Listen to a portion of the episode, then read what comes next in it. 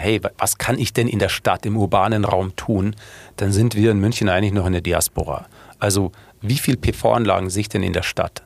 Was auf den Gebäuden? Bonn hat schon vor, keine Ahnung, fünf Jahren, zehn Jahren oder sowas eine PV-Pflicht ähm, eingeführt für Neubauten.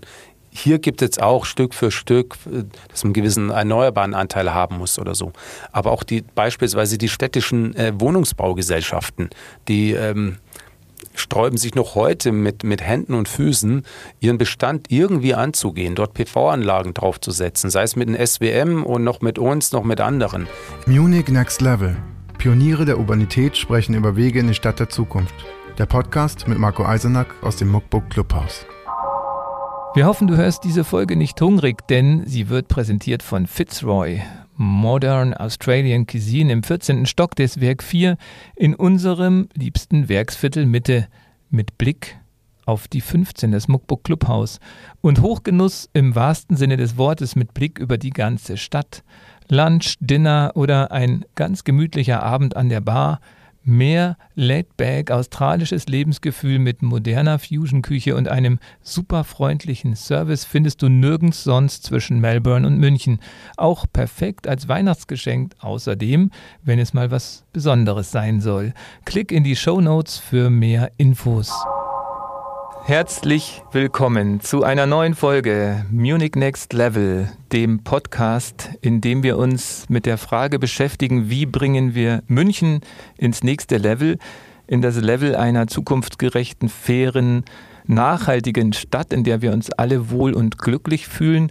Und was wirkt besser, als äh, Menschen vorzustellen, die mit gutem Beispiel vorangehen, Macherinnen und Macher, Gründerinnen und Gründer, die sich mit Nachhaltigkeit, Gemeinwohl und vor allem der Transformation der Stadt beschäftigen. Und es war mir natürlich, äh, es fiel mir nicht schwer, wieder einen Menschen zu finden, den ich schon lange, mit dem ich schon lange mal ausführlicher reden wollte und mit dem es mir aber eigentlich immer nur gelungen ist, kurze Mails hin und her zu schreiben oder mal auf irgendeinem Event äh, sich kurz äh, zuzuprosten. Florian Henle von Polarstern ist heute nämlich unser Gast und wir sind tatsächlich seit zehn Jahren in Kontakt, weil damals kam die erste E-Mail des, ähm, wie hieß es in der Pressemitteilung, ersten bundesweiten Ökostromanbieters, der reines Ökogas aus organischen Abfällen erzeugt. Also das hat er sicherlich prägnanter formuliert. Die erste Pressemitteilung hat mich auf jeden Fall, äh, hat schon viele Fragezeichen bei mir hinterlassen, wie man als junges Start-up jetzt äh, Energieanbieter werden kann, weil wir das natürlich äh, in der alten Welt nur von E.ON oder Stadtwerke München kannten. Und deshalb freue ich mich, dass wir heute auf jeden Fall genug Zeit haben, dass ich mir das mal erklären lasse, vor allem auch angesichts der äh, in den letzten zehn Jahren noch dramatischer und deutlicher gewordenen Fragestellungen, wie wir unsere Energie erzeugen in einem postfossilen Zeitalter ohne Kernenergie und fossile Brennstoffe. Und ähm, darum nochmal herzlich willkommen, Florian Henle. Toll, dass du da bist. Hallo Marco, freue mich auch da zu sein. Und ähm, bevor wir uns tatsächlich dann befassen, sowohl mit eurem spannenden Unternehmen als auch mit der Frage, wie du als Energieexperte eigentlich München speziell auf dem Weg in die Energiewende bewertest, ähm, was uns natürlich alle beschäftigt und auch die Frage beantwortet, worauf wir uns als äh, Stromnutzer äh, eigentlich einstellen müssen und was du für eine Perspektive siehst für jede Privatperson, die irgendwie heizen, Mobilität nutzen äh, und Energie und Strom verbrauchen muss. Ähm, stellen wir uns die Frage, wie sieht München deiner Meinung nach wohl in gut zehn Jahren aus? Nicht zu weit, so aufs Jahr 2030 geblickt und wir nutzen ganz gerne wieder diese Perspektive von dann, von dann zurückgeblickt. Also du bist im Jahr 2030, wir sind hier äh, am Odeonsplatz, du trittst raus hier aus diesem Tonstudio und äh, schaust herum. Was hast du denn in den zehn Jahren, die bis dahin vergangen sind, in München erlebt? Wie hat sich die Stadt verändert? Also ich hoffe, ja, sie hat sich in ein paar Sachen verändert und zwar, dass sich Entwicklungen fortgeführt haben oder fortgesetzt und noch verstärkt haben, die wir jetzt auch schon in den letzten ein oder eineinhalb Jahren gesehen haben. Beispielsweise, dass wir weniger Autoverkehr in der Stadt haben, vielleicht auch gar keinen mehr. Wir die Stadt ein lebenswerter Ort ist mit Oasen, mit grünen Oasen, mit schönen Cafés, wo man auch draußen sitzen kann, wo es wirklich Spaß macht, als Fußgänger und auch meinetwegen auch als Radfahrer ähm, seine Zeit zu verbringen. Das fände ich total toll. Ich finde, es war jetzt eine ganz positive Entwicklung. Und ähm, ich glaube auch, dass wir es lebenswerter wird, weil der Verkehr, die Mobilität, die wir haben, wird viel viel stärker elektrifiziert sein. Also ich behaupte, dass wir über 50 Prozent elektrische Fahrzeuge, egal welche Art, in der Stadt haben werden, weil die diese Entwicklung beschleunigt sich jetzt ungemein, was natürlich total toll ist, weil dann sitze ich in meinem Stadtcafé und selbst wenn dort meinetwegen auch noch eine, eine, ein Auto vorbeifährt, ja, dann stinkt es mir nicht mein Kaffee voll oder ich muss Angst haben, dass mein Kind irgendwie in im Cherio in in den Auspuffgasen irgendwie ähm, erstickt wird. Ähm, und der dritte Punkt, den finde ich natürlich als Energieversorger und als Energiewendeverfechter äh, hin zu einer vor allem einer strombasierten Ener Energiewirtschaft und ähm, auch Mobilität äh, ganz wichtig. Wir werden viel mehr PV-Anlagen auf den Dächern haben. Allerdings, da wir sehr viel Bestand in München haben, wird sich dies, die Entwicklung ein bisschen hinziehen. Also wir werden noch nicht das gesamte Potenzial in den nächsten zehn Jahren ausgeschöpft haben im Bestand. Mhm. Tatsächlich ist das ein guter Einstieg, weil wir sind hier gleich neben dem Luitpold-Blog und ich habe äh, dank Wikipedia genau. fleißig recherchiert, äh, festgestellt, dass ihr tatsächlich auch hier in der Innenstadt ähm, als äh, Energieanbieter präsent seid mit einem Mieterstromprojekt. Erzähl Korrekt. Mal. Ja, der Luitpold-Blog war unser erstes Mieterstromprojekt, das wir vor, ach, keine Ahnung, acht Jahren oder so umgesetzt haben.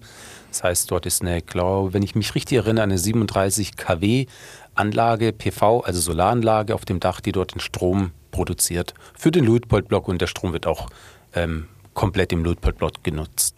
Und dann kann man jetzt das Thema Mieterstrom nämlich gleich mal erklären, weil ähm, viele sagen ja, die Energiewende ist auch deshalb nicht ganz gerecht, weil äh, die Landwirte werden immer reicher mit ihren riesigen Feldern, die sie mit Solar zupflastern können. Hauseigentümer können irgendwie hier zusätzliche Erlöse generieren, aber die Verbraucher, die gerade in München, die, die Mieter, die sowieso so viel Miete bezahlen, äh, die haben nichts davon. Ist das beim Mieterstrom anders?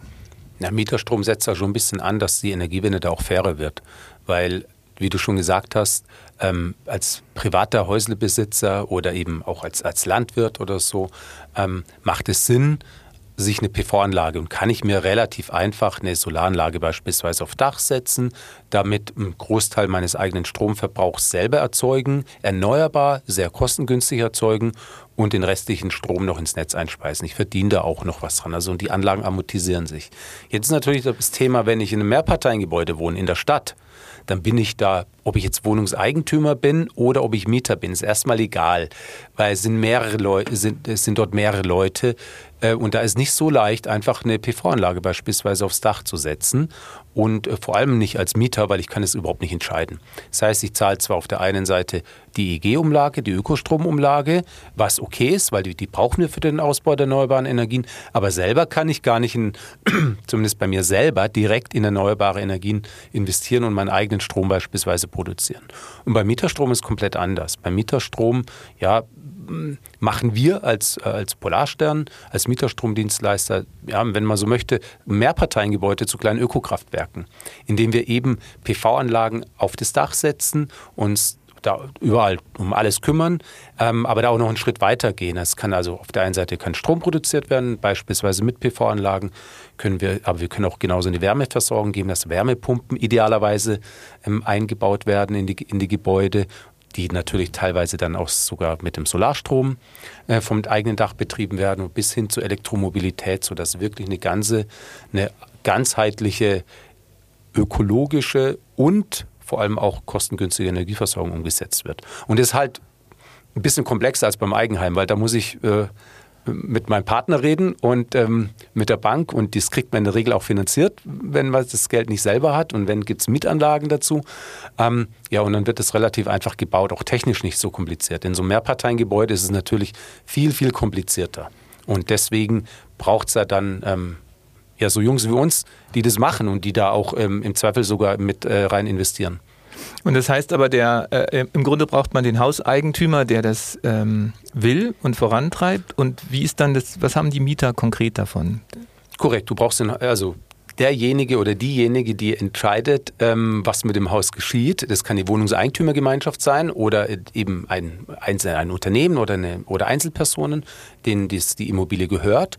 Ähm, die müssen erstmal sagen, ja, hey, wollen wir machen.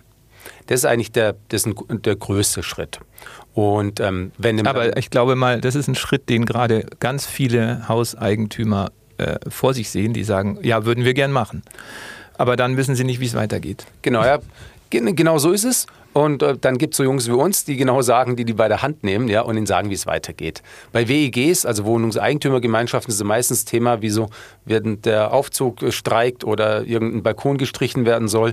Bis die sich einigen, ist meistens so relativ schwierig in der Nachbarschaft. Deswegen ist es tatsächlich rein von der Umsetzung ähm, bei Nicht-WEGs etwas einfacher, in der Regel. Aber im die Entscheidung ist genau die gleiche. Und wenn ich dann in diesem Gebäude wohne, dann habe ich eine ökologische, also eine, eine wirklich eine saubere Stromerzeugung auf dem Dach, die günstiger ist als die Stromversorgung aus dem Netz.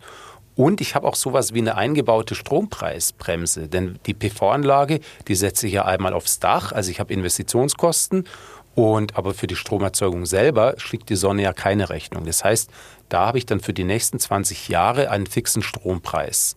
Und der Strompreis aus dem Netz, wenn man mal so ein bisschen zurückschaut, der ähm, wird er eher teurer. Das heißt, diese, die ökologische Stromversorgung mit Mieterstrom, die jetzt schon günstiger ist, die wird über die Jahre immer günstiger in Relation zu einer ganz klassischen Stromversorgung.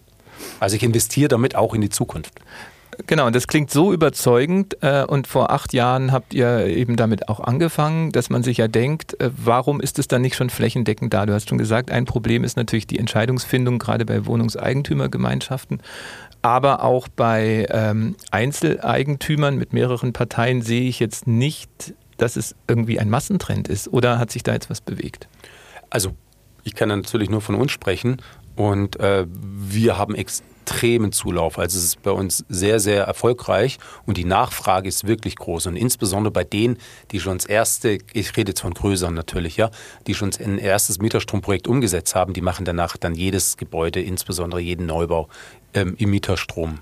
Also deswegen, es setzt sich durch, aber es ist schon, es ist auch komplex und der Energiemarkt ist komplex und ich habe auch technische, ich habe regulatorische Themen ähm, zu berücksichtigen und deswegen, wenn man sie jetzt mal als Laie und wenn ich auch jetzt mal ein Immobilieneigentümer, Eigentümerin ist, ähm, sage ich, die sind total die Spezialisten in ihrem Asset Management, was die Immobilie betrifft, aber sind es nicht unbedingt dann Energiemarktspezialisten. Und wenn ich dann da drauf schaue und dann lese, ha, was muss ich denn machen, auf was muss ich denn alles achten, dann bekomme ich, in der Regel bekommen die Leute da ein bisschen Angst, ja. Und ähm, da müssen sie schon noch ein bisschen weiter recherchieren, um zu sehen, hey, da gibt es Leute, die kennen sich richtig aus, die, nehmen, die kümmern sich um alles und dann habe ich damit kein Hassel. Und ähm, ich glaube, das ist so die, die Größe, diese, diese Unsicherheit ist die größte Hürde. Das nicht, ob es sinnvoll ist oder nicht oder ob es sich rechnet oder nicht. Und wenn man das mit euch macht, gehört euch quasi dann die Anlage und, oder seid ihr nur der Abnehmer des Stroms? Wie ist das organisiert? Sowohl als auch. Also es kann der Immobilieneigentümer, Eigentümerin entscheiden. Also wir haben da im Wesentlichen zwei Modelle. Das eine Modell ist, ähm, Immobilieneigentümerin oder ein, ein, Dritter kann auch eine, eine, Energiegenossenschaft sein. Das machen wir zum Beispiel hier mit der, mit der Beng, der Bürgerenergiegenossenschaft hier in, in München, im Münchner Land, ähm, das Modell.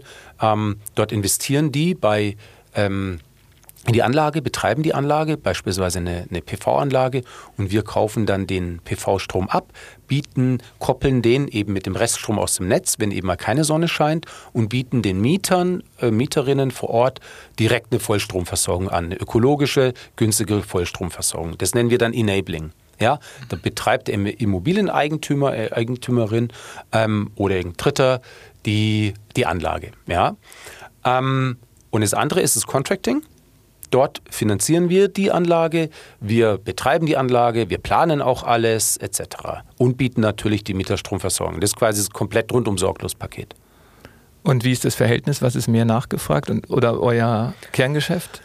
Ähm, wir haben mit dem Enabling angefangen, weil es erstmal ein bisschen einfacher war und du auch erstmal den Track Record aufbauen musst, um ähm, äh, zu zeigen, hey, dass du das wirklich drauf hast und dann wieder Anlagen finanzieren zu können, weil wir finanzieren ja auch die Anlagen nicht einfach mit Eigenkapital, sondern wir arbeiten da auch mit Banken zusammen. Aber die geben dir ja nicht auf, eine, auf ein schönes Versprechen das Geld, um in so Anlagen zu investieren. Heißt, wir mussten erstmal zeigen, dass wir das Mieterstrommodell, dass das Konzept total im Griff haben. Und das heißt, die ersten Jahre haben wir es im, im Enabling gearbeitet und jetzt kommt ähm, immer mehr ähm, das Contracting dazu. Aktuell hält es sich so etwa die Waage. Die mhm. Hälfte etwa Enabling, die Hälfte etwa Contracting. Und beim Contracting ist oft auch dann Wärme dabei und was jetzt auch immer, gerade bei neuen Objekten dabei ist, immer Elektromobilität. Mhm. Genau, und im Grunde richtig autarke ähm, Energiehäuser baut ihr dann, die im besten Fall auch ähm, positiv, energiepositiv sind, oder? Ja, bilanziell schon. Also autark jetzt nicht, ähm, das macht relativ wenig Sinn. Also die Gebäude haben immer noch einen Anschluss ans Netz. Ähm, allein aus Sicherheits-, aus Redundanzgründen brauchst du den. Das ist auch okay. Und auch, sag mal, diesen, weißt du, die, die letzten 10 Prozent rauszuquetschen, um wirklich autark zu sein, musst du nochmal so viel investieren wie davor. Es auch, macht weder ökologisch noch ökonomisch Sinn. Nee, aber wir kommen so in, es ist wirklich sehr, sehr, sehr unterschiedlich, wie groß die Anlage ist und wie der, der Verbrauch ist. Aber wir haben tatsächlich Objekte, wo wir über 80 Prozent ähm, energieautark sind. Und das ist mal ein Wort. Mhm, super. Und jetzt eben wirklich, äh, angefangen habt ihr aber ja nicht mit äh, Solaranlagen, sondern mit Ökogas und einer Kombination aus Ökogas ähm, in, in, Bayern regional erzeugt und äh, Kambodscha als äh, Ökogas-Enabler, ähm, wenn man das Wort wieder benutzen möchte. Erklär nochmal, was genau eigentlich so die, die Kernidee von Polarstern war, als ihr angefangen habt. Also wenn man jetzt mal nochmal diese Retrospektive zurück, jetzt nicht nach vorne, sondern etwa diese zehn Jahre, genauer gesagt sogar zwölf Jahre zurückgeht, ähm, dann äh, wollten wir damals schon genau das Gleiche machen, wie wir jetzt auch machen, nämlich mit Energie die Welt verändern und unseren Beitrag leisten, die, die Energiewende ähm, voranzubringen und endlich zu den Menschen auch direkt zu bringen und sie greifbar zu machen. Ähm, das haben wir damals gewollt, das machen wir heute und wir sind relativ analytisch hingegangen, weil ähm, wir haben gesagt, hey, wenn ich das möchte, was ist denn der größte Hebel? Und wenn ich mir so den Energieverbrauch in Deutschland anschaue, dann ist halt mal 80 Prozent etwa Wärme und 20 Prozent Elektrizität. Und bei, auch vor zehn Jahren gab es schon Ökostrom, kannten die meisten Leute und die Produkte gab es auch, das war eigentlich okay. Aber auf der Wärmeseite, die wirklich 100 Prozent als Privatkunde erneuerbar zu heizen, ähm, gab es nicht wirklich. Und wenn, war es so teuer, dass es auch wieder einfach unrealistisch war. Und da haben wir eben ein Produkt entwickelt, insbesondere ein eigenes Handelssystem für Reststoff Biogas und haben da die Südzucker in, ähm, in Ungarn als Partner, als ersten äh, Partner gewonnen. Dort ist eine Biogasanlage, eine, eine relativ große. Und dieses Biogas haben wir zertifizieren lassen, handelbar gemacht, so wie es beim Ökostrom, den Ökostrommarkt haben wir uns als äh, Blaupause genommen und haben das quasi auf den Gasmarkt übertragen und so als erster ähm, bundesweit tätiger Energieversorger unseren Kunden wirklich 100% Ökogas aus organischen Reststoffen eben Reststoffen. Das sind Zuckerrübenhäcksel. Der Zucker ist ausgewaschen, die bleiben übrig, wandern direkt in die Anlage und ähm, produzieren das Biogas. Genau, aber das Problem als Münchner ist ja dann, äh, ich bekomme ja wahrscheinlich nicht das Biogas äh, aus den Zuckerrüben in Ungarn, sondern das wird ins Netz gespeist und ich bekomme aber hier ja ganz anderes. Korrekt, also so funktioniert ja der Energiemarkt. Ne? Also wenn ich jetzt äh, wirklich physisch das Produkt, sei es das Elektron, ja, ähm, oder wirklich das, das Gasmolekül äh, beziehen wollte, dann bräuchte ich eine Direktleitung, direkt zu einer Anlage. Und das macht keinen Sinn. Ich glaube, das kann man relativ gut nachvollziehen. Was wir aber haben, wir haben europaweite Gasnetze und wir haben europaweite Stromnetze. Und deswegen gibt es da dieses schöne Bild, ähm, der eine oder andere hat es sicher schon mal gehört, des Stromsees und des Gassees. Und, aber das erklärt es ganz toll, wie, ein, wie, die, wie die Energiewirtschaft funktioniert. Das heißt, ich als Endkunde entscheide mich für eine Quelle. Also aus welcher Quelle wird für mich in diesen Energiesee, ist egal ob Strom oder Gas, eingespeist. Da kann ich mich jetzt für eine grüne Quelle entscheiden, ich kann mich für Ökogas aus Reststoffen entscheiden, für aus anderen Stoffen, ich kann äh, Ökostrom aus Wasserkraft, aus Wind, wie auch immer. Kernkraft, wenn ich es mag, ja. Ähm, fossile Energie kann ich mich dafür entscheiden. Also bei der Wahl meines Anbieters des, oder des Produktes des Anbieters entscheide ich auch immer dafür eine Quelle. Also aus welcher Quelle wird für mich in diesen, in den Energiesee eingespeist. Und wenn ich dann meinen Hahn aufmache, sei es der Gashahn oder meinen Stecker in die Steckdose stecke, dann bekommt natürlich immer aus dem aus diesem See der Mix, wie eine Badewanne. Ne? Ich habe kaltes, ja warmes Wasser, da kommt immer, kommt natürlich der Mix des Sees raus. Aber wenn ich mich für eine grüne Quelle entscheide und wenn sich immer mehr Leute für eine grüne Quelle entscheiden und ich durch meine Entscheidung auch zusätzliche grüne Quellen, nachhaltige Quellen, Energiequellen äh, gebaut werden und in diesen See einspeisen, dann wird auch der See immer grüner. Und ähm, damit das auch wirklich, also so funktioniert der Energiemarkt. Mhm. Also deswegen, ich entscheide mich für eine Quelle und der See wird durch meine Entscheidung für Ökoenergie, wird der See grüner. Jetzt ist noch wichtig, dass ich ähm, nicht nur den, den Status quo halte, sondern dass ich mir einen Anbieter suche, der auch zusätzlich in den Ausbau der Erneuerbaren investiere, weil Wasserkraft gab es schon vor 100 Jahren und wenn es jetzt einfach umgelabelt wird, bringt es nichts. Deswegen schon wichtig zu schauen, ob ein Anbieter durch, mit, dem Produkt, mit dem Stromangebot beispielsweise auch zusätzlich in die erneuerbaren Energien investiert. Und natürlich die Transparenz ist immer das Thema. Ja. Also als äh, Verbraucher wird man ja gerade beim äh, Thema Bio, Green Labeling so oft äh, an der Nase herumgeführt, dass man sich natürlich auch da beim Wechsel zum Ökostromanbieter oft denkt, irgendwie so die Euro mehr kommen, wird dadurch wirklich mehr, mehr Ökostrom produziert. Wie löst ihr diese Frage? Ja, ist tatsächlich auch Ökostrom ist nicht gleich Ökostrom. Ja? Und Ökogas ist auch nicht gleich Ökogas, ist auch gar kein geschützter Begriff. Manche verkaufen Erdgas, das, wo irgendwo Bäume gepflanzt wird, als Ökogas. Also da habe ich ja natürlich rein der Energiewende gar nichts geholfen.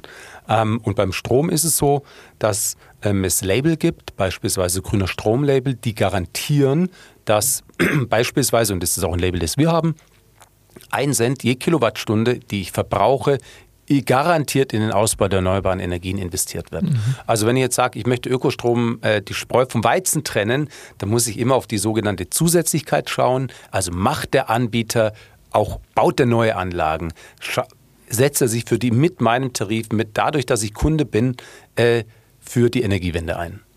Und das ist sicher was, wo sich ähm, der Münchner Stromverbraucher ja immer relativ sicher fühlt, wenn er die Stadtwerke München Plakate sieht. Auch als ihr ungefähr gestartet seid, 2011 war das, glaube ich, als die Stadtwerke in dem Zeitraum auch begannen, sich als besonders ökologisch und Klimaschützer aktiv darzustellen. Ähm, wie ist da dein Eindruck oder dein Rat? Ähm, wie echt es ist oder so. Mai, äh, ich kann auch zu McDonalds gehen und Salat essen. Ne?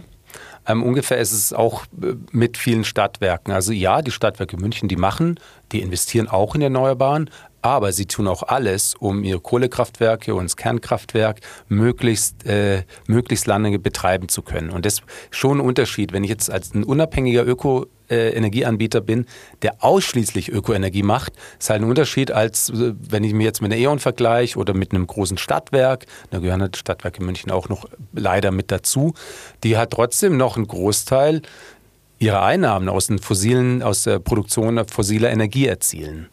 Ähm, und das, da habe ich natürlich als Verbraucher die Entscheidung, ja, ist mir das jetzt wurscht? Oder äh, gehe ich, äh, oder ist es mir nicht wurscht und dann muss ich woanders hingehen. Ich will gar nicht sagen, das eine ist gut oder schlecht, sondern ich, ich glaube, jeder Verbraucher ist, muss da selber eine, eine bewusste Entscheidung treffen. Aber wahrscheinlich ist ja das äh, ähnlich wie bei vielen Biomärkten, denen es zwar offensichtlich vielleicht gar nicht so schlecht geht, aber wo man auch das Gefühl hat, die müssen aufpassen, wenn es plötzlich in jedem Aldi auch Bioprodukte gibt, ähm, dass dann nicht doch der Preis gewinnt und die Verbraucher zu diesen konventionellen äh, Anbietern gehen. Gerade beim äh, Energiemarkt hat sich ja jetzt eben jeder, also selbst Vattenfall und E.ON äh, stellen sich ja jetzt als die Energieretter dar. Ist das nicht ein ganz neues Marktumfeld? Wie, wie kommt ihr da durch diese neue Situation? Ja, ist es definitiv. Finde ich jetzt aber auch positiv, weil äh, per se ist es schon mal gut, wenn mehr erneuerbare Energie im Markt ist. Und wenn sich jetzt auch, sagen wir mal, etablierte, alte, eher konventionellere Player dazu entscheiden, mehr erneuerbare Energien anzubieten, dann finde ich das erstmal toll. Ob das jetzt mir Marktanteile wegnimmt oder nicht, ist, mal, ist erstmal total egal. Ist nicht so der Fall, weil Polarstern ist ganz anders positioniert. Ja, natürlich haben wir Ökoenergie, aber für uns ist es was total Selbstverständliches. Deswegen brauche ich das auch nicht irgendwie äh, groß wie so ein Fähnchen vor mich herhalten, hey, ich biete jetzt Ökoenergie an, sondern wenn du dich für Polarstern entscheidest, dann entscheidest du dich ja auch fürs Unternehmen, wie wir ticken, für eine andere Art des Wirtschaftens. Dann gefällt dir vielleicht die Art der Kommunikation, die komplett anders ist. Wahrscheinlich, ich behaupte mal, ein bisschen progressiver, eher authentischer als jetzt bei so einem klassischen Energieversorger, der eher wie eine Versicherung daherkommt. Und ähm, deswegen haben wir überhaupt kein Problem damit. Also wir sehen da auch keine, da rennen auch keine Kunden weg, eher im Gegenteil. Je mehr Leuten bewusst ist, dass Ökostrom sinnvoll ist und dass Ökoenergie sinnvoll ist und dass sie wirklich mit ihrer Entscheidung etwas am Markt bewirken können und je genauer sie sich dann damit beschäftigen, ähm, desto eher kommen sie zu uns. Und wie schätzt du jetzt München als Stadt äh, ein? Ähm, wir haben ja das Gefühl als Münchner, wir machen wahnsinnig viel und wahnsinnig viel richtig und ähm, gerade jetzt auch mit der grünen, äh, mit der grünen Fraktion als stärkste Partei in, in der Regierung in München. Hast du das Gefühl, es läuft hier alles gut oder was müssten wir besser machen, um auch wirklich diese Klimaziele zu erreichen, was die Energieversorgung angeht in München? Ja, wir haben viel aufzuholen in München. Das ist, glaube ich, mal das aller, allergrößte Thema. Und natürlich habe ich jetzt erstmal die, die Energiebrille auf. Und das ist ja auch ein bisschen mein Job hier heute. Ja, ja. reden wir mal nur über die genau. Energie. Die anderen Themen haben wir. Die, da habt ihr noch Leute, die das mhm. viel besser drauf haben, noch viel dezidierter als ich. Ähm, aber rein aus einer, aus einer Energiebrille und jetzt gar nicht Polarsternbrille, sondern hey, was kann ich denn in der Stadt, im urbanen Raum tun? Dann sind wir in München eigentlich noch in der Diaspora. Also, wie viele PV-Anlagen sehe ich denn in der Stadt? Was auf den Gebäuden. Bonn hat schon vor, keine Ahnung, fünf Jahren, zehn Jahren oder sowas eine PV-Pflicht ähm, eingeführt für Neubauten. Hier gibt es auch Stück für Stück, äh, dass man einen gewissen erneuerbaren Anteil haben muss oder so. Aber auch die beispielsweise die städtischen äh, Wohnungsbaugesellschaften, die ähm, sträuben sich noch heute mit, mit Händen und Füßen, ihren Bestand irgendwie anzugehen, dort PV-Anlagen draufzusetzen, sei es mit dem SWM und noch mit uns, noch mit anderen. Es gibt Initiativen von der Stadt selber, auch direkt aus dem Stadtrat, insbesondere aus der grünen Fraktion getriggert, aber es, da tut sich tatsächlich noch sehr wenig. Also München ist, was das betrifft, noch relativ hinten dran. Wo wir gar, gar nicht so schlecht sind, ähm, ist in der, in der Wärme. Ich meine, wir bauen die Geothermie Stück für Stück aus. Wir haben das Riesenglück, auf einer, ich sag, einer warmen Blase zu sitzen, ja. Und, ähm, und das ist das, was die Stadtwerke München, wo sie auch wirklich heftig investieren, um die Fernwärme ähm, Stück für Stück immer mehr mit Geothermie zu beheizen oder äh, zu nutzen, was auch einen großen Effekt hat. Also nicht alles schlecht, aber wir könnten, gerade was so kommunale Gebäude betrifft, noch viel, viel mehr machen. Und wie siehst du das beim Thema Windenergie in der Region? Ähm, ich bin jetzt, ich bin nicht der Windenergie-Experte, deswegen kenne ich auch jetzt die Windkarten für München nicht auswendig. Ähm, grundsätzlich müssen wir, das ist so jetzt eine allgemeine Antwort, aber die passt trotzdem, ja. Je, jeweils das Potenzial der Region nutzen. Ja? Ähm, in einer windreichen Region sollte ich möglichst Windanlagen bauen ähm, in einer sonnenreichen und egal, idealerweise, wenn ich auch schon versiegelte Flächen habe, weil ich ja mit Gebäuden habe, sollte ich vielleicht Solaranlagen bauen. Und wenn ich irgendwo Biomasse übrig habe, kann ich die auch ähm, in Biogasanlagen nutzen. Wasser ist das Potenzial weitestgehend ausgeschöpft. Ähm, jetzt ein Wind, es wird sicher nicht eine Windkraftanlage, schon gar nicht eine, eine ganz große, hier mitten in die Stadt gesetzt werden. Aber im Umland gibt es äh, so wie, wie ich weiß, gibt es schon noch Potenziale die insbesondere aufgrund der sogenannten 10H-Regel, das heißt, man muss sich sehr, sehr, sehr viel Abstand vom nächsten bewohnten Gebäude zu der Windanlage haben. Und es kann auch nur eine Scheune sein oder sowas. Das heißt, diese Regel, die wurde von insbesondere auch hier aus der, leider aus der Landesregierung vor einigen Jahren eingeführt und die hat dazu geführt, dass wir hier in Bayern im Land quasi keine äh, Windkraftanlagen mehr, keine neuen mehr gebaut wurden das gefällt vielen Leuten, weil natürlich ist es einfach gesagt, hey, ich natürlich möchte ich erneuerbare Energie und ich möchte Energiewende, but not in my backyard. Ähm, da müssen wir uns ein bisschen von verabschieden. Jeder muss seinen kleinen Beitrag leisten und auch vielleicht einen Schritt zurückgehen, ähm, sonst kriegen wir es nicht hin. Aber die, ist, wir haben keine Alternative. Also die Folgen sind, wenn wir nichts machen, ähm, viel, viel dramatischer. Wie siehst du das mit den Verbraucherpreisen für Energie? Kannst du da Hoffnung machen, dass es irgendwie für jeden bezahlbar bleibt? Langfristig ja. Langfristig äh, erwarte ich sogar, dass die Verbraucherpreise langfristig heißt eher so fünf, eher zehn Jahressicht, ne? um, da, um das mal so klar zu machen. Wenn wir die Erneuerbaren so ausgebaut haben, wie wir sie ausbauen möchten, unser Energiesystem umgebaut haben, dann werden wir niedrige Energiepreise haben. Dann werden wir zu nahezu null Grenzkosten produzieren. Wir haben vor allem noch CAPEX, also im, im Wesentlichen, weil Wind und Sonne, was die großen Energieproduzenten oder die Energiequellen sind hier bei uns, ähm, dort habe ich ja vor allem eben Investitionskosten und keine Betriebskosten, weil ne, um die, ähm, den Strom zu erzeugen. Das heißt, langfristig erwarte ich mir sogar eine sehr, sehr kostengünstige Energieversorgung. Kurz-, mittelfristig wird es erstmal teuer. Also bis wir unser Energiesystem umgebaut haben, bis die Netze da sind, bis wir die Kapazitäten aufgebaut haben, wird es teuer. Aktuell haben wir einen totalen Wahnsinn. Also das natürlich, wir sind jetzt gerade heute jetzt der 11. Oktober 2021.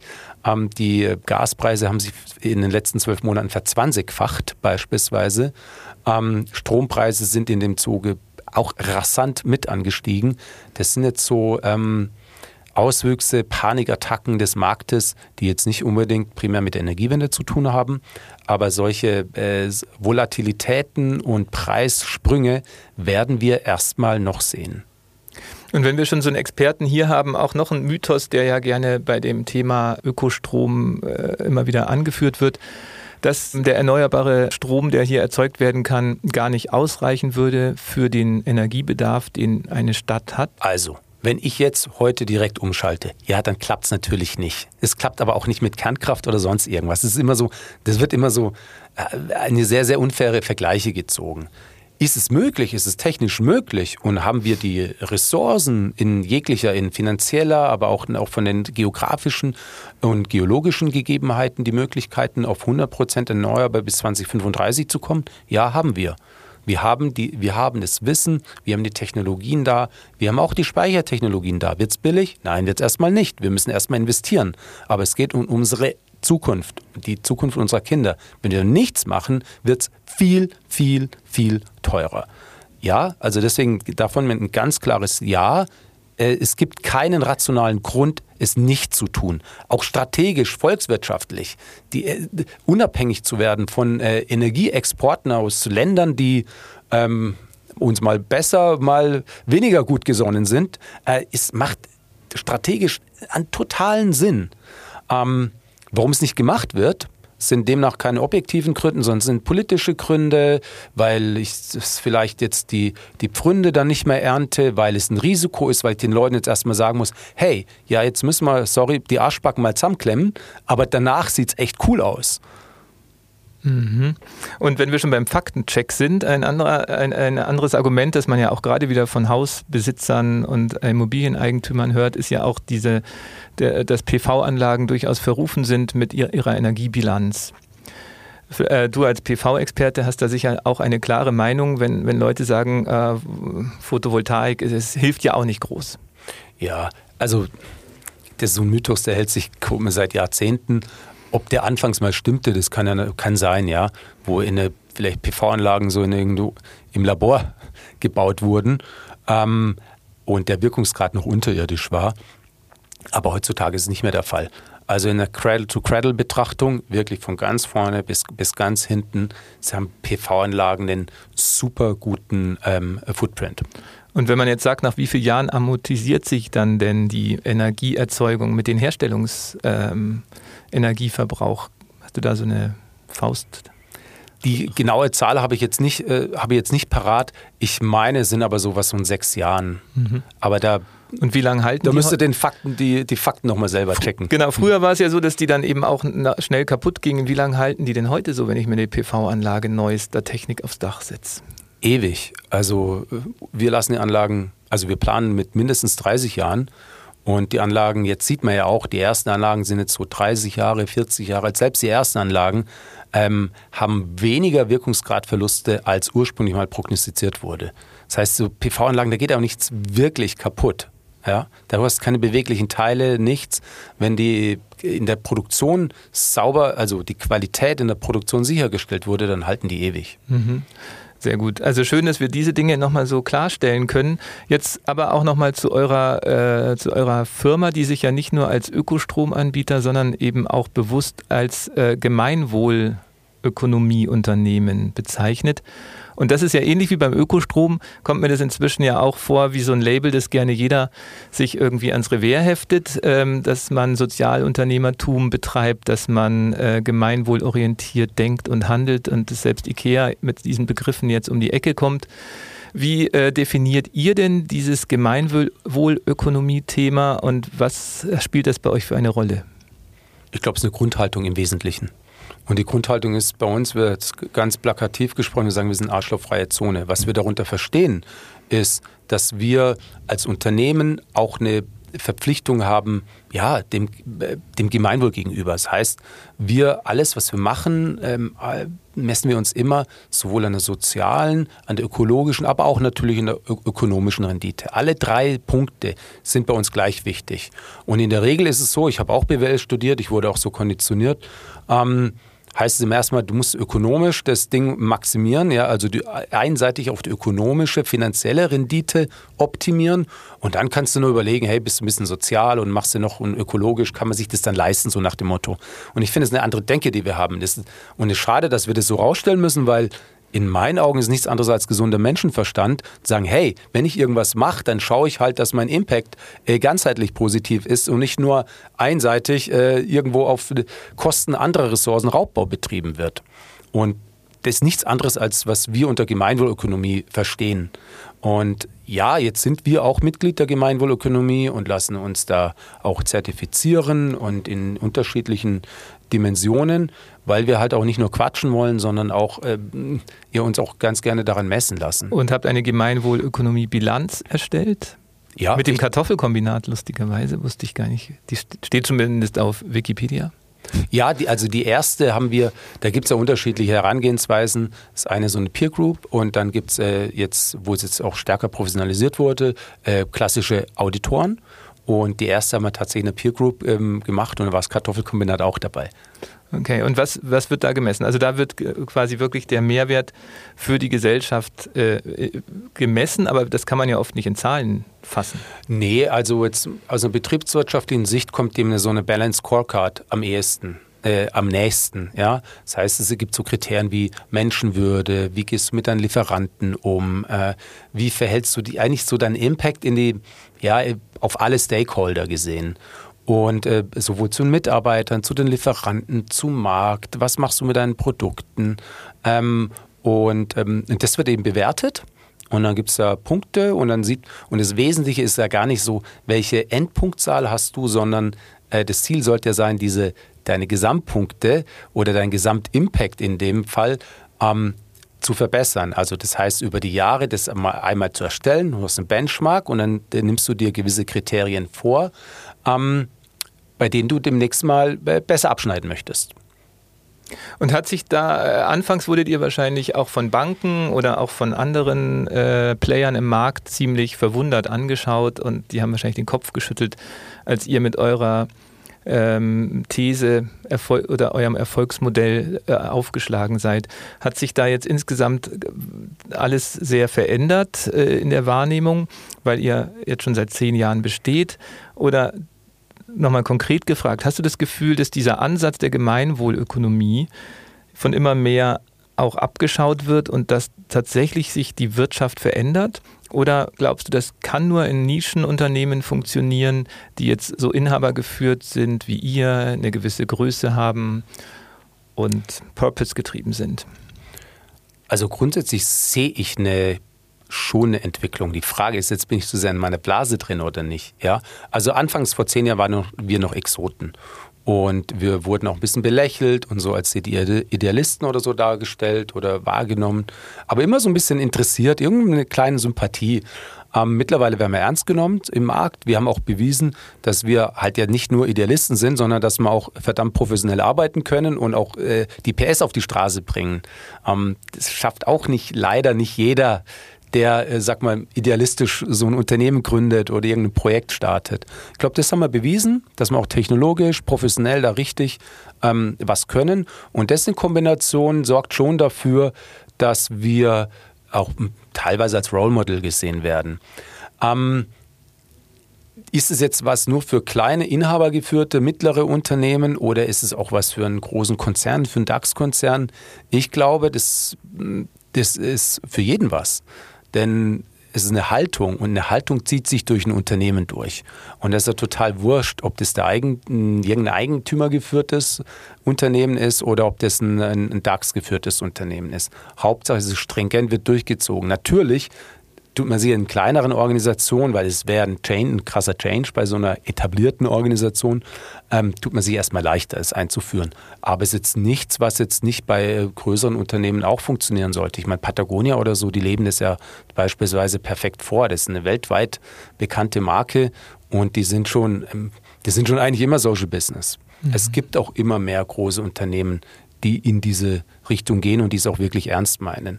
Und jetzt selbst wenn man so verrufene Branchen ähm, wie die Finanzbranche nimmt, die erst, ich sage nicht, dass sie verrufen sind, sondern aber in der, in der öffentlichen Wahrnehmung ist es ja schon so, dann ähm, sehen wir da zumindest auch ehrliche, da gibt es natürlich auch ganz viele Trittbrettfahrer, das macht es ja wieder schwierig, aber auch ganz ehrlich gemeinte Tendenzen, wirklich SDGs einzuhalten, ähm, äh, aus äh, Divestment, aus fossilen Investment rauszugehen. Also ein fossiles Unternehmen tut es jetzt echt schwer, neue Kohle zu bekommen. Ähm, also Kohle, finanzielle Kohle. Mhm. Also wir, da sehen wir schon einen, wirklich einen, äh, einen Wechsel und ein Umdenken, das stattfindet. Welche Bank ist denn eigentlich euer Partner und unterstützt euer Projekt und euer Vorhaben? Also wir arbeiten mit mehreren Banken zusammen. Äh, unsere Hausbank ist die GLS Bank wenig überraschend, genau. Äh, passt halt ziemlich gut, ja. Und ähm, jetzt aber gerade nochmal das Ökosystem in München zu betrachten, weil wir ja auch wirklich gerne so ein bisschen diese Karte sichtbar machen möchten von Menschen und Machern in dieser Stadt, wie sie zusammenwirken, sich gegenseitig unterstützen und das eine auch zum anderen kommt. Bei euch ist zum Beispiel sehr deutlicher der Zusammenhang zum Impact Hub, wo Jakob Assmann, einer eurer Gründer, ja irgendwie auch mal hin, mal her gewechselt ist. Ist er jetzt beim Impact Hub oder wieder bei euch? Nee, also er ist nicht hin und her gewechselt. Er hat bei uns angefangen und ist dann ins Impact Hub gegangen. So rum, nur genau eine so. Richtung. Eine Aber Richtung. Ihr, habt, ihr habt zusammen im Impact Hub gearbeitet anfangs, glaube ich mal, oder? Ähm, ja, wir, hatten, wir waren ja schon, als das Impact Hub äh, dann aufgemacht hat, waren ja schon im Lindwurmhof, wo wir noch immer sind. Und aber natürlich haben wir viel mit dem Impact Hub zusammengearbeitet, tun das nach wie vor, haben da auch Ver Veranstaltungen und also deswegen da ist eine, ist eine enge Beziehung das ist schon richtig. Und dass der Jakob dir weggelaufen ist, ist auch kein, äh, konnte man auffangen und die Verbindung zum Impact Hub ist vielleicht auch jetzt eine ganz gute, ganz guter Jungbrunnen immer an Ideen und Talenten und Innovationen. Ich glaube, wir haben das ganz gut äh, hinbekommen, ja. Welche Rolle spielt denn für so ein Unternehmen dann wirklich der Standort München? Seid ihr sowieso eher global vernetzt und äh, oder ist dieses in München entstehende ähm, Ökosystem aus Social Business Unternehmen spielt es eine Rolle für euch? Mai, ähm, als wir angefangen haben, gab es ja noch, wir sind noch nicht so wirklich. Die SEA, also die Social Entrepreneurship Akademie, die da ein bisschen so als Nukleus in meinen Augen ähm, wahrgenommen werden kann. Ähm, die wurde quasi so ungefähr mit uns gegründet und wir waren auch da eines der ersten Teams. Ähm, und wir für uns ist schon gut, dass in München auch jetzt äh, äh, wirklich Studiengänge gibt, wo ich Social Entrepreneurship studieren kann etc. oder auch Zertifizierungsprogramme. Das ist natürlich toll und ähm, die tollen Unis, die wir hier haben, sind jetzt auch nicht unbedingt zu unserem Schaden. Ähm, und München ist ein ganz, ganz toller Standort. Das heißt also, wir haben auch viele Mitarbeiter, die extra hierher kommen, die von, von auswärts nach München kommen, weil München eine sehr, sehr lebenswerte Stadt ist. Gleichzeitig ist ja die Konkurrenz so krass, ja. Ähm, auch äh, Preise für Wohnungen, für Gehälter, alle anderen Arten von Lebenshaltungskosten sind so enorm hoch, ähm, dass es wieder das wiederum negativ ist. Also auf welche Seite jetzt tatsächlich die Waage schlägt, könnte ich nicht sagen. Gerade die Mitarbeitergehälter sind, denke ich, ein Thema in ingenieurähnlichen und finanznahen Berufen, gell? dass ja, da Konzerne einfach in München ganz andere. Ja, Google, Microsoft und, und, ich meine, wir suchen ja wirklich gute Leute. Wir kriegen die auch. Ich glaube, wir können auch einen tollen Job bieten, tolles Umfeld, einen Job mit Sinn. Du kannst an der Schnittstelle digital Energiewirtschaft arbeiten, kannst wirklich was bewegen in einem, ja, in einem Unternehmen, das, das, das auch dynamisch wächst. Ähm, trotzdem äh, gibt es rechts und links immer äh, krasse Verlockungen, ja. Mhm. Sehr schön. Wenn man jetzt also schaut, äh, äh, wie wir München, du hast schon angesprochen, München hat auch ein paar Schwachstellen. Also der Energieausbau geht nicht schnell genug. Die, ähm, de, das Ungleichgewicht zwischen de, den, den ganz ähm, geldigen und den Normalos äh, ist, ist enorm. Und auch gerade die Mietpreise sind natürlich ein Thema. Ähm, wenn wir jetzt hier wieder auf Munich Next Level zurückkommen und so ein bisschen diese Computerspielmetapher mit aufnehmen, welche Superpower würdest du dir denn wünschen, um München äh, nicht nur dein Unternehmen, sondern vor allem auch diese Stadt ähm, schneller voranzubringen in eine zukunftsfähige Welt? Äh, was würde dir helfen? Eine relativ äh, straighte, aber auch relativ fiese Superpower, glaube ich. So, ähm, ich wäre gern so, ähm, würde gerne in die Köpfe der Leute gehen, ja. ähm, denn der einzige, die einzige Bremse, die wir haben, ist unsere mentale Bremse. Also wir können die Stadt so viel besser machen. Und wenn ich jetzt so ein bisschen telepathisch reingehen könnte, und schöne Bilder zeigen, äh, schöne Bilder und den Leuten den schönen Gedanken zeigen und die Bilder zeigen könnte, wie die Stadt denn aussehen könnte, wenn man nur täte, ja wäre das natürlich gigantisch. Vor allem die Ängste wegfegen Korrekt. oder? Angst vor Veränderung ist unser, das ist unser Geschwür. Ja. Dann hoffen wir mal, dass sich hier auch durch die, wie nennt sich die womöglich zusammengestellte Regierung, die, die auf jeden Fall ein Zukunftsjahrzehnt oder eine Zukunftsregierung, äh, Modernisierungsjahrzehnt steht uns angeblich bevor. Wir werden es abwarten. Auf jeden Fall wird Polarstern weiter wirklich äh, Ökostrom erzeugen und erneuerbare Energien äh, in eure äh, Heizungen und Steckdosen bringen. Und ich freue mich total, dass der Florian heute hier war und uns mal Einblick gegeben hat in die äh, Welt eines ähm, Gründungs, äh, einer Gründungsidee, die nicht unbedingt auf der Hand liegt mit einem Energieanbieter. Und ähm, deshalb vielleicht auch nochmal die Frage, die anschließt zu der Frage nach den ähm, Lesetipps und Hörtipps, die du vielleicht mitgebracht hast. Wann hast du die Idee äh, entwickelt, dass du ein Energieunternehmen gründest? Da hast du doch bestimmt auch irgendwas gelesen, was dich bewegt hat muss ich etwas, äh, etwas enttäuschen. Nein, ich wollte einen, einen, Job mit Sinn und ich wollte einen äh, wirklich möglichst großen Impact haben. Und Mai, das ist halt einfach die Energiewende und deswegen wusste ich, dass ich in dieser Branche arbeiten möchte. Ähm, Wenn es jetzt aber um die eine, jetzt mal um so ein bisschen vielleicht einen Buchtipp mitzugeben, vielleicht auch ein bisschen anderen. Ähm, in der Branche ist sehr bekannt, ähm, aber vielleicht jetzt nicht für alle Zuhörer. Dann würde ich allen oder ich lege allen ans Herz, ähm, den Green New Deal von Jeremy Rifkin zu lesen. Ähm, denn dort ist, teilweise wiederholt sich also man kann es auch mal in der Zusammenfassung lesen oder irgendwie so beim Blinkist oder sonst irgendwas.